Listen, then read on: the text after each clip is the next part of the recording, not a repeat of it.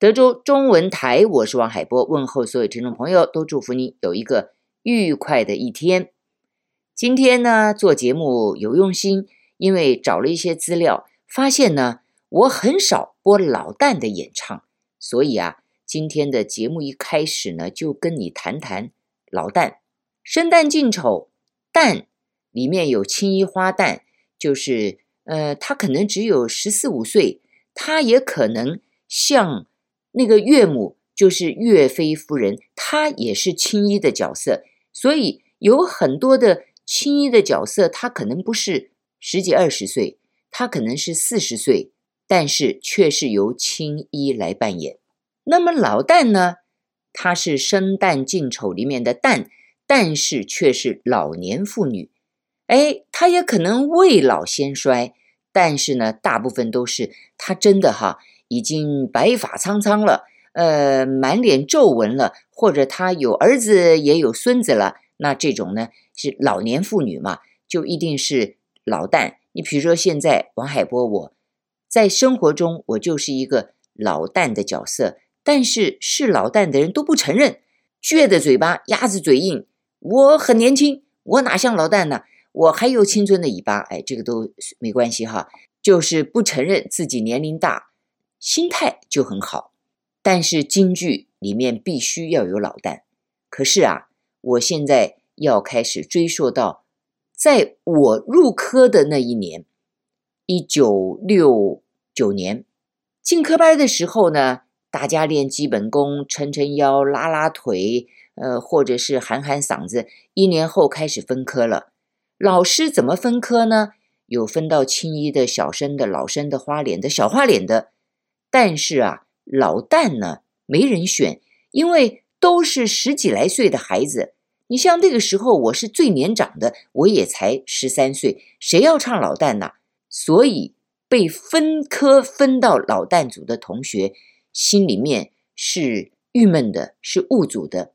因为老师的分科标准是：你没有清一嗓子，你没有老生嗓子，你没有小生嗓子，你没有花脸嗓子。哎呀，就这么白了说吧，你没有嗓子，那你就到老旦组去待着。因为你进了科班了，进了戏校了，你总得选一个行啊。就像我们读大学，你要读呃这个 business 呢，还是要读法律呢、政治呢、医学呢？随便你，你总要选一科，京剧也一样。最后呢，那个没有嗓子的就被摆在了老旦组。其实我跟你讲啊，我这样说啊，我都好怕我的同学听到，那你这个是在侮辱我们了。但是当年就是这样的情况。还有一种呢，就是可能他的个头不够，或者是体型略胖。体型胖，你唱什么？你唱青衣花旦也没办法啊，所以就选了老旦组。那个时候啊，我们的老旦组特别有意思，有两个同学，一个略瘦，一个略胖。所以呢，当他们在演全本《铁面无私》前面前面玉太后的时候呢，就由那个瘦老旦演出，因为他就像个乞丐。然后呢，到了打龙袍后面，龙卷凤天，哎呀。胖老旦就出场了，因为什么？因为吃的太好了，所以呢，就就有点胖胖的。还有人这个，哎，还有司机，所以就是在我们做科在戏校的时候，我们一直以为，哦，唱老旦就是你进了戏校，可是你每一行都不适应，都不适合，所以你就到了老旦组。这是我们最初的理解。等到两岸开放了。哇，还得了啊！那个老旦的嗓音，老生也够不上他，花脸也够不上他，冲了天了，那个好听。我甚至于哈，有一阵子在唱花脸的时候，我都想改老旦。为什么呢？因为老旦第一不要化妆，那个脸上就是抹抹眉毛，点点腮红就好了，轻松，对不对？第二呢，老旦没有厚重的衣服，没有厚底要穿，所以呢，衣着上很轻松。那你上台就不会被那些厚实的衣服好像 hold 住了你的胸，然后压住了你的嗓子，这个不会，对不对？老旦没有大块的盔头。你看看唱花脸那个盔头多要命啊！像我上一次回台湾演《托塔天王》的时候，那个盔头简直呃没有人性。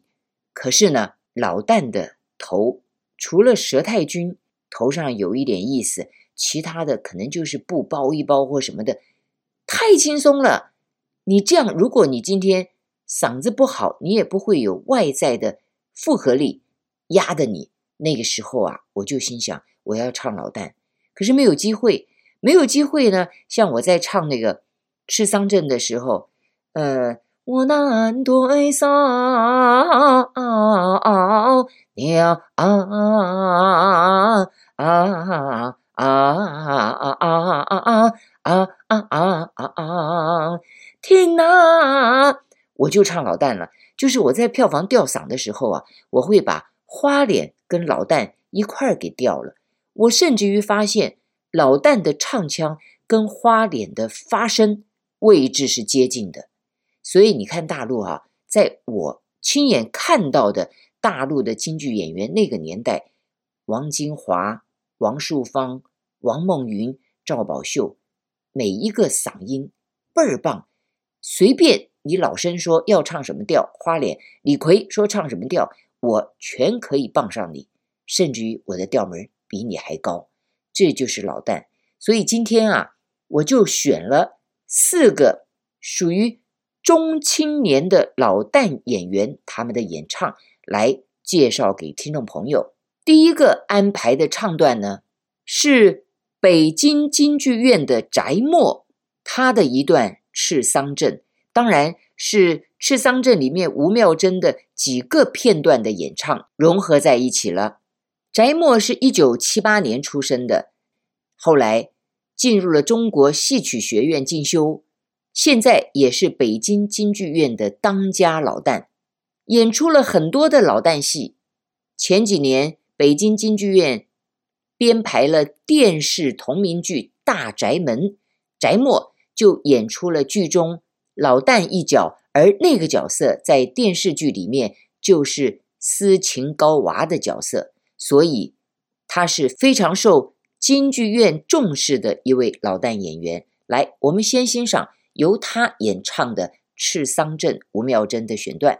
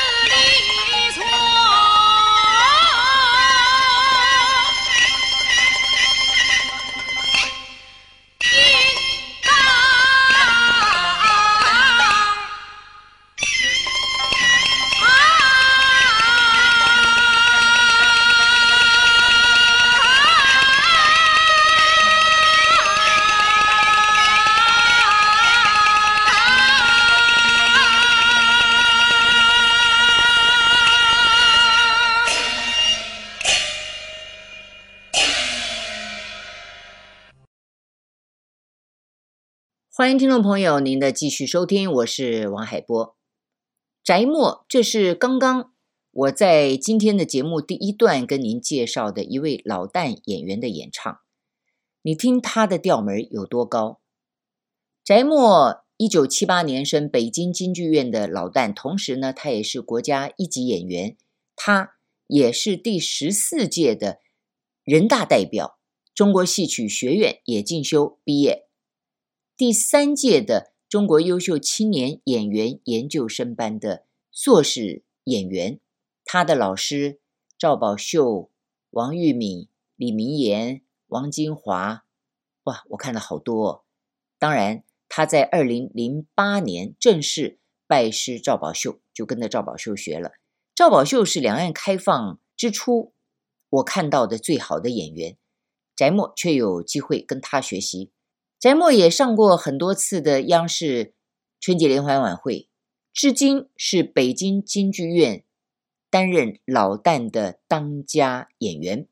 其实我看到了很多戏都有翟默，所以刚刚我第一段说的话，你会不会觉得很矛盾？你不是说，呃，都不灵的分到老旦组吗？我们那个时候是这样哎，就是。你没有老生的个头，你没有花脸的嗓音，你没有青衣的扮相，你也没有青衣的小嗓，那你更没有小生的俊俏，那你干嘛呢？那你就去唱老旦。但是我刚刚说的这个哈，如果你通通都没有，你是一个女生，你却练了很好的功夫，我们就有唱武旦的同学，哎呀，他的功夫比男生都棒，去唱武旦了。为什么？他没有嗓子，武旦不太用嗓子嘛。所以呢，老师就把没有嗓子啦，或者是不适合其他的行当啦，就归类到老旦。但是你知道吗？我们在派出的戏码里面没有老旦戏，所以老旦呢就是晾在那儿的。在当年分科的时候，其实我就是那个被挂在墙上、被冷冻在冰箱的演员。为什么？因为我是个头太高，老师说。你唱青衣，没人跟你配戏，你个头太高了；你唱小生，你又没嗓子，所以呢，你也唱不了。所以我就是在冰箱里的演员，要什么没什么。那那叫你唱什么呢？那那那你去老生组待了吧。那老生组待一阵子，哎呦，那你再到花脸组待一阵子吧。就是皮球不知道往哪丢。但是我们两个唱老旦的演员，他们就待在老旦组。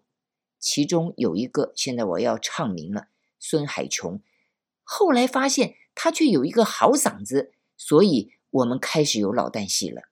那孙海琼呢，特别的瘦，而且呢，他是自来老，就是那种等着老的哈，特别的适合唱老旦，因为老旦脸上不用化妆，你看到的他的年龄相符，而且他的嗓音调门都非常好。所以那个时候，我记得他们老旦组的老师叫曾怀德，就很用心的教他，甚至于还有一些老旦的个人戏，比如说什么《望儿楼》啦、《吊金龟》啦，孙海琼唱的都非常好。我当然也跟他合作过《铡美案》《赤桑镇》这一类的戏，但是到今天，你可以发现，在台湾的老旦是没有地位的。没有受到重视的，所以各剧团你叫不出具知名度的老旦演员，这是属于台湾的，呃，特别奇怪的一段文化生态。可是呢，到了大陆，所有的大陆演员，各剧团都有特别教材的老旦。你比如说，早期中国京剧院的郑子如，十九岁还没有毕业。中国京剧院觉得这个老旦太棒了，量身打造了一出《对花腔》为他编写。后来因为嫁到德国去了，没关系。接下来好几个老旦，你比如说袁慧琴，她也唱了《对花腔》，而且她进入了中国京剧院的一团，担任了很多老旦的角色。刚刚我念的王梦云、王金华都是老旦，后来赵宝秀、王淑芳也都是。一直到翟默、康进、李红、王小专、胡旋，好几个老旦演员，没有一个说是因为不适合唱其他的行当转过来的，而是因为他们的嗓音太好了。一直到两岸开放之后，我们才知道，原来老旦在京剧的舞台上是有地位的。但是，我又发现，老旦得梅花奖的不多，这可能又是梅花奖组委会要把奖分给青衣、老生。而挪不出一个名额吧？当然，还是有几位老旦梅花奖得主来。我们现在就欣赏得过梅花奖的老旦袁慧琴演唱的一段慈禧太后的唱段，剧名叫《火醒神州》。袁慧琴不但是梅花奖得主，中国京剧院国家一级演员，同时。他已经做了中国京剧院的副院长，还掌管着行政的业务。当然，他也是研究生班的硕士演员，在全中国是非常有地位的一位老旦演员。来，这回我们就欣赏一段新编剧《火醒神州》里面的慈禧太后非常有感情的一段唱。也再一次感谢听众朋友您的收听。祝福听众朋友有一个愉快的一天，我是王海波，下次见。